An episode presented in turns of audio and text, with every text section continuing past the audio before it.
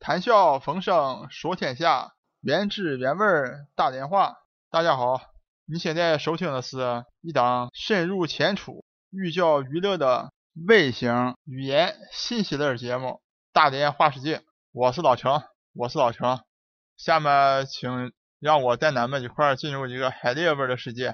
咱们的口号就是大连话真瘦。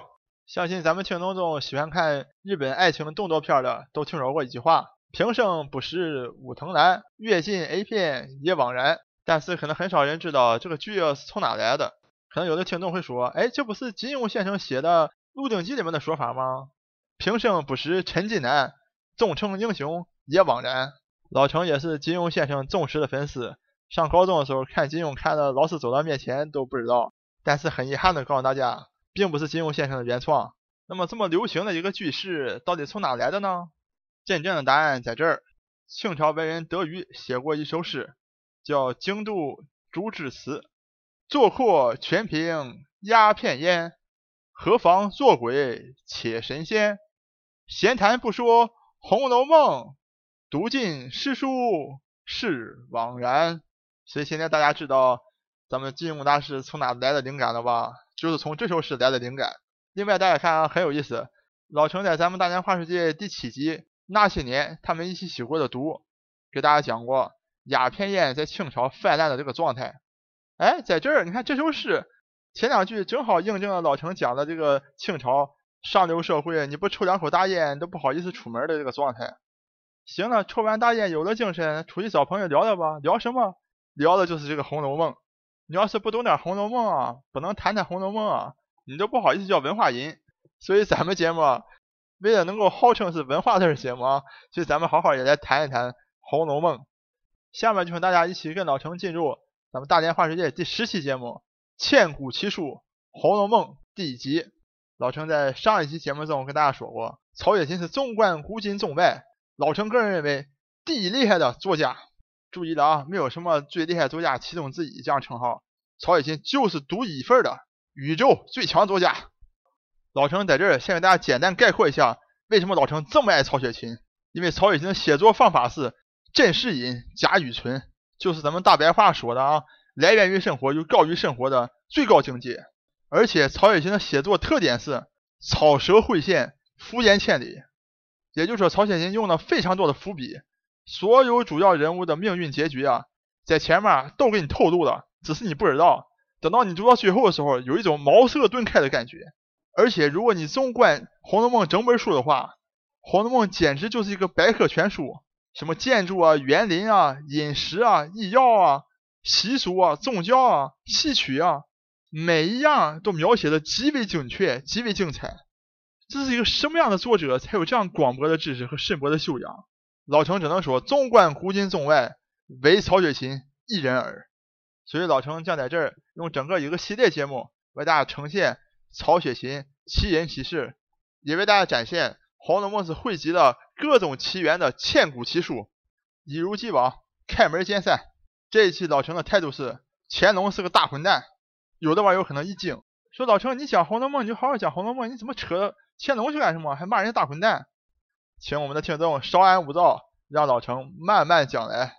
首先，大家清楚啊，高鹗写的一百二十回《红楼梦》，还有咱们很多人看的电视啊、电视剧里面演的《红楼梦》，后面的结局啊，全都是胡编乱造的，完全没有体现出曹雪芹先生的原笔原意。真正现在大家能看到的《红楼梦》是一本残书。这《红楼梦》本来曹雪芹写的是一百零八回，那么现在我们传世的只有前八十回了。也就是说，后二十八回的文字不见了，而且呢，更严重的是什么？曹雪芹本来是一个非常高产的画家、诗人、小说家，曹雪芹《红楼梦》的原稿不见了，后二十八回更是丢了。曹雪芹画的画不见了，曹雪芹写的诗也都不见了。那么这个事的罪魁祸首是谁？老陈告诉你，就是乾隆。我等一会儿给大家详细分析。而且老陈完全有这个资格说乾隆是个混蛋。因为贾宝玉在《红楼梦》里就讲过，世法平等，也就是说我们人人平等。所以乾隆虽然贵为皇帝，也应该接受普世价值的检验。老程对他检验的结果就是两个字儿：混蛋。在我们正式开启这个系列之前，老程要向一位红学大家周汝昌先生致以我最高的敬意。老程整个系列要讲的《红楼梦》的内容，大体上都是基于周汝昌先生的考证。周汝昌先生可以讲是红学研究界的泰斗。我们通过看周汝昌先生和《红楼梦》的关系，也能看到《红楼梦》是一部多神奇的书。周汝昌先生和《红楼梦》之间这种缘分呢，老程禁不住啊用《枉凝眉》里面的一段唱词来唱给大家听，大家的耳朵受累了啊！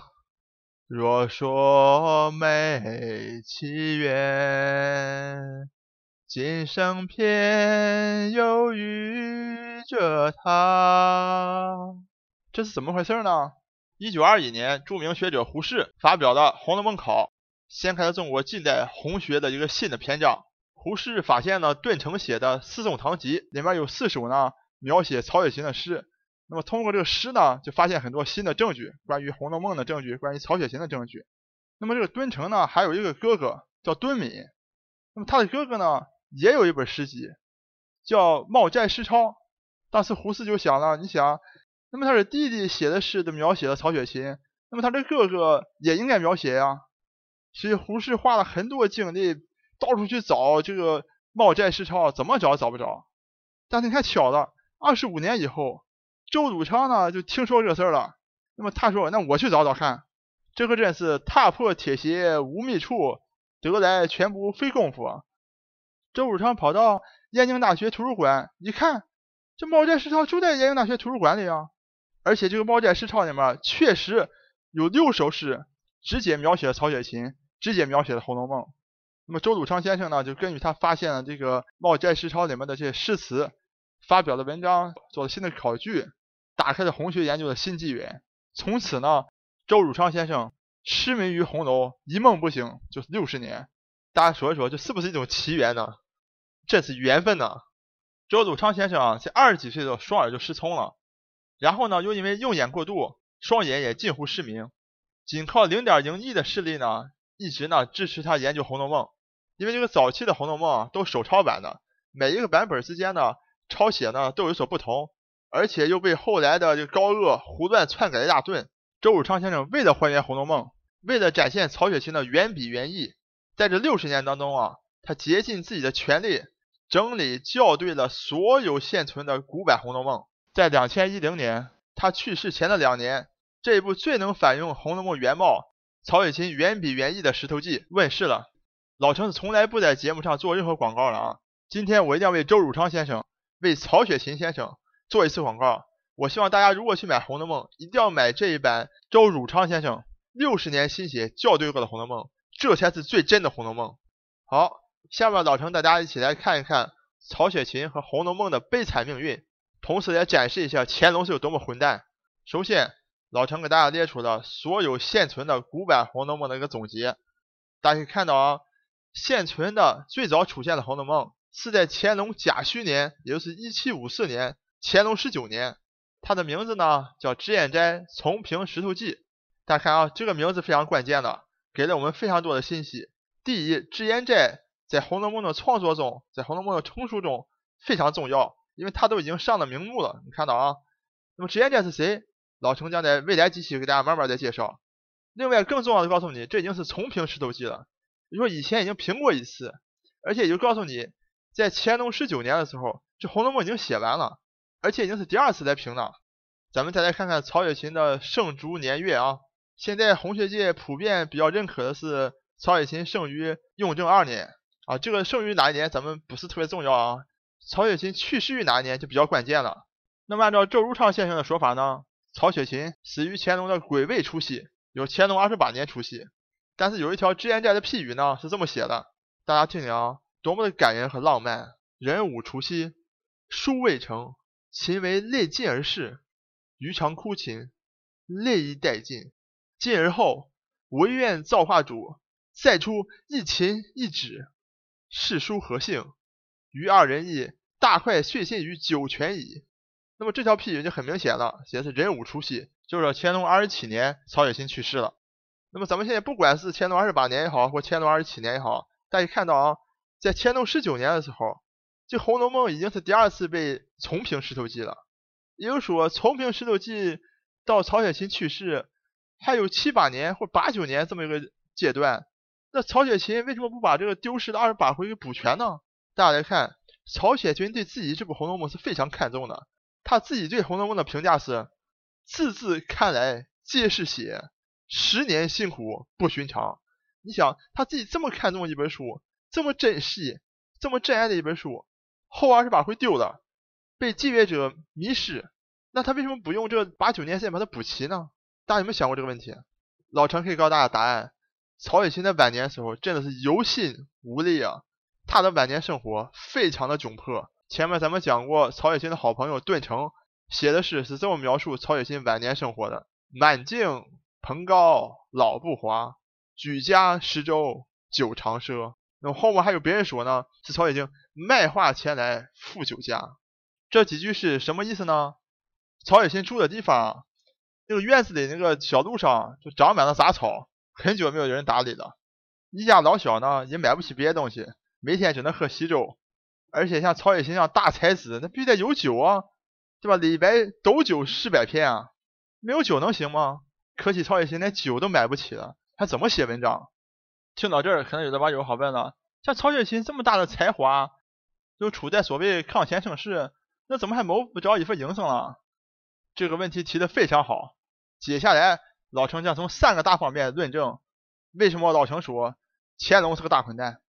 第一条，所谓康乾盛世，根本就是一个贪官的盛世，老百姓至少在乾隆朝简直是民不聊生。在乾隆朝，英国派出使者马格尔尼出访大清，马格尔尼呢是这样描述当时他看到的情景的：遍地都是惊人的贫困啊，人们衣衫不整。甚至有人是裸体，更搞笑的是什么呢？乾隆一看外面来使者了，赶快弄点好吃的，就派了一群人给这使者送去一堆好吃的，以彰显咱们天朝上国大清的国威。那这马格尔尼就开始吃了，吃完之后，哎，发现怎么这送东西人也不走，咱等。结果等他们吃完一看，毁了，这送东西人一上来，把他们剩下吃的东西全都给我吃了，当场就把马格尔尼惊了。我天呐，就说这帮人。这吃这些东西都没见过，从这大家就可以想见啊，当时这个民不聊生到什么程度。而且不但是马格尔尼有这样的描述，清朝的一本著作《前书》也记载了：清兴五十年来，四海之内日益困穷，农空、工空、士空、士空。那么这所谓康乾盛世，盛世盛哪去了呢？根据老程自己的研究，都那些贪官家里。比如说啊，《红楼梦》里面描写了有一回贾府吃螃蟹宴，那刘姥姥也正好在大观园里面算了一笔账，今天晚上吃这个螃蟹啊，光这螃蟹就花了二十两银，够我们庄户人家过一年的了。我给大家介绍一下啊，这个曹家最辉煌的时候，就是曹雪芹的爷爷曹寅这一代。曹寅呢是和康熙的发小，当年康熙亲鳌拜的时候，不是弄一堆小朋友在那块练摔跤吗？结果鳌拜没注意，进来之后叫这帮小朋友摁倒了。其中可能就是曹寅，所以康熙和曹寅这关系非常好啊，就把他派到江宁做江宁织造。这你想，这是一个非常好的差事啊。大家看啊，江宁织造工资多少钱？一百零五两。这怎么可能养得起这么大家的人，还能吃螃蟹宴呢？钱从哪来？就是从国家里亏空就去贪污，而且呢，这皇帝呢还帮着这个大臣来贪。比如说这个曹寅啊，欠了康熙，欠了国家三十六万两银。康熙一看不行啊，就是我发小，他刚才给他想办法弄个肥差，把这钱弄上，要不然他将来不是倒霉了吗？所以康熙啊就派曹寅啊去做两淮的盐都。大家知道啊，卖这个咸盐都是国家控制的，去做盐菜、做盐都就是去捞钱的。你看皇帝傍着 这个下属一起去捞钱，你就可以想象这是什么样的状态。电视剧什么康熙大帝还是什么的，唱的歌，什么他想再活五百年。我的天呐，幸好没再活五百年，要不然中国要作死死。这是康熙朝哈，到了乾隆朝就更不用说了，像和珅我还用说吗？大家恨不得全国的钱都在和珅家里。所以这就是为什么老程说乾隆是个大混蛋的第一条。当曹家垮台之后，曹雪芹也就变成了一介平民，就将过上我要跟大家介绍的马格尔尼描述那种极为贫困的生活状态。而且特别惊心动魄的是什么？有一条纸皮说。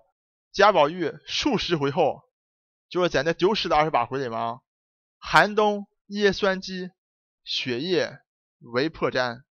老陈脑子里第一反应就是卖火柴的小姑娘在冰天雪地当中悲惨的样子。所以大家看到，当曹雪芹过着这样的生活的时候，是完全在有心无力去重新创作他那丢失的二十八回的，真是令人无限的伤感。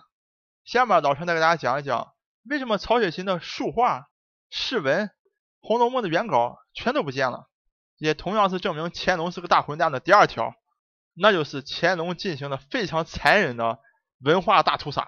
最近有一档所谓的脱口秀节目啊，讲了一些南明的故事啊，把明粉骂了一番。老程在这块声援一下明粉，虽然老程不是明粉，但我认为明粉粉明朝是有道理的，那么至少明朝比清朝好多了。咱们就来简单的比较一下明朝的《永乐大典》和清朝所谓哎这么厉害那么厉害的《四库全书》，咱们来看看啊，《永乐大典》一共就花了五年时间，一共是三亿七千万字。这部书几乎包括了永乐帝以前各个方面的所有书籍，而《四库全书》呢，《四库全书》手书不过三千多种啊，还不及《永乐大典》的一半，字数也不及《永乐大典》的一半，而且是花了十年的编纂。大家可以想，从永乐到乾隆，经过三百多年，那显然是更多的书籍被写出来了，更多的著作发表了。你怎么搞个四库全书，比永乐大典一半还不及呢？这什么原因？而且你还搞了十年。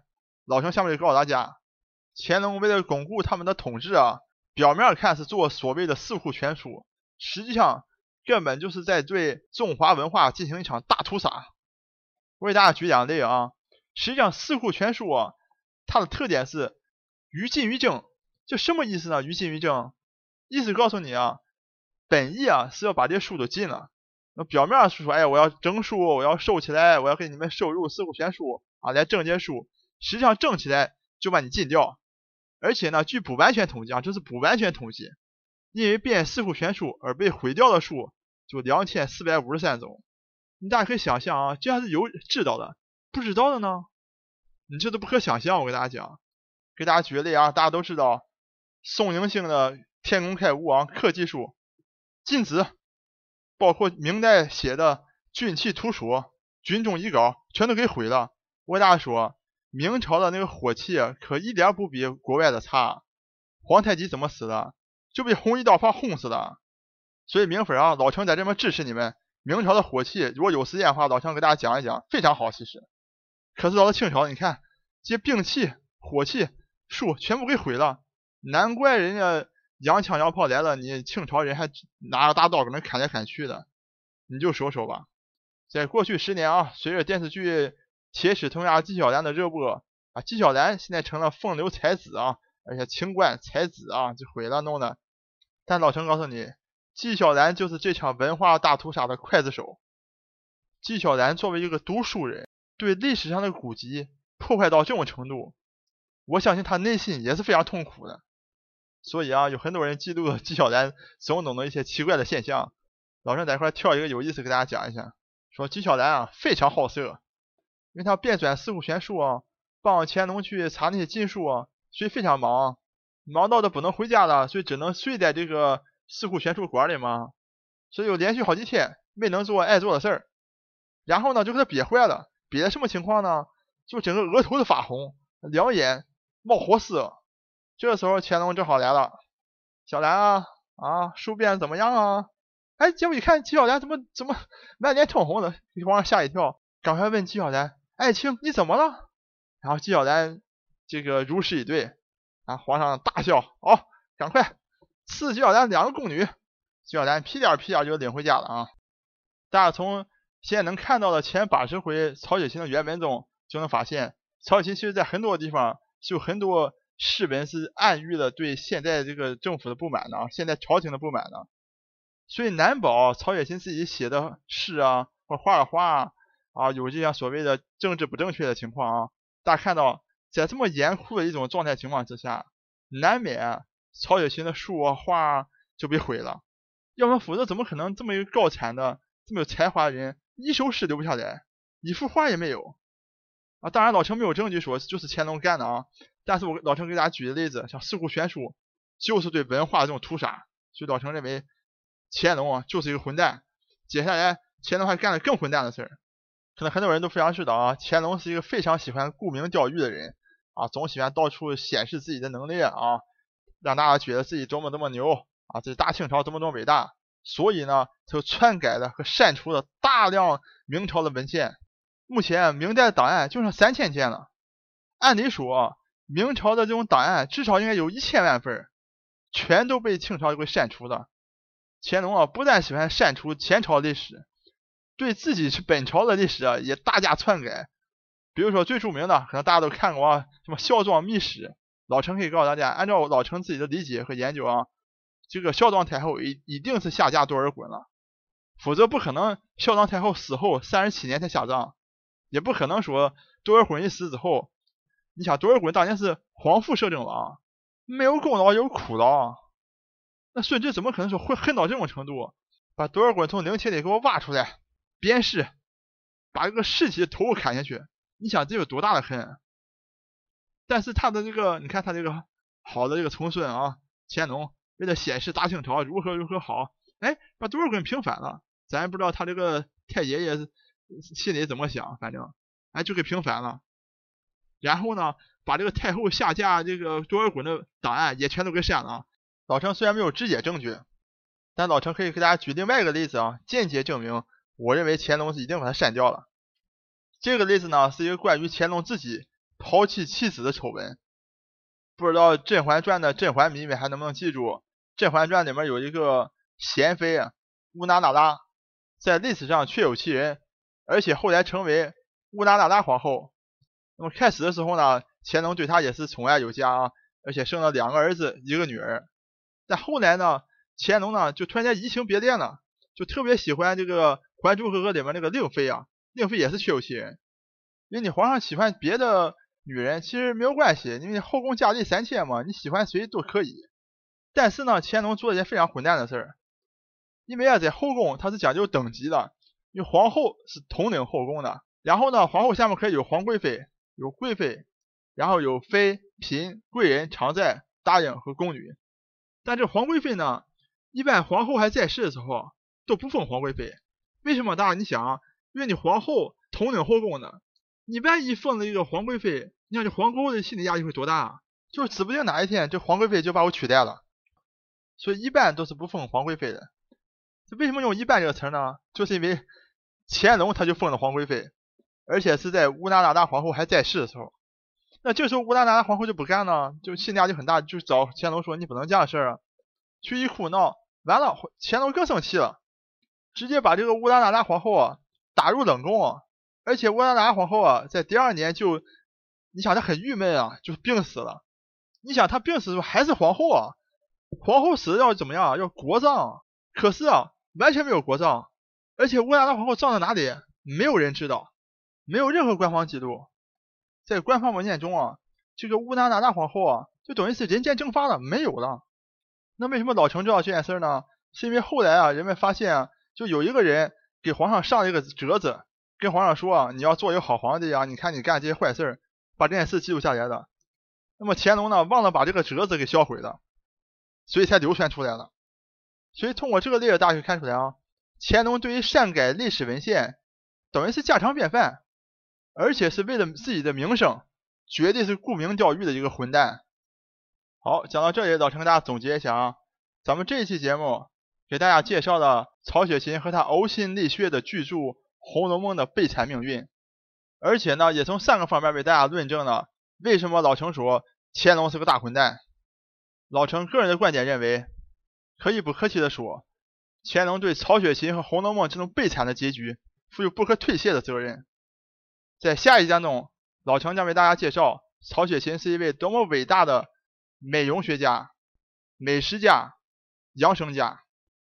大家可以看啊，大观园里面的姑娘一个赛一个的漂亮，保养的一个比一个好。咱们的女性听众朋友们想知道大观园里面的美容秘方吗？咱们的男性听众们想知道大观园里面的养生秘方吗？敬请期待咱们大连花世界下一期《千古奇书红楼梦二》大观园里面的美容养生秘方。我是老程，我是老程，我在美国广袤大农村向您播报。本节目一切观点均属个人观点，一切材料均来自网络。本节目不对你的生活方式构成任何指导。参与话题的讨论，请关注我们的微信公众账号“大连花世界”，或者在新浪微博大连花世界，我们等你来吐槽。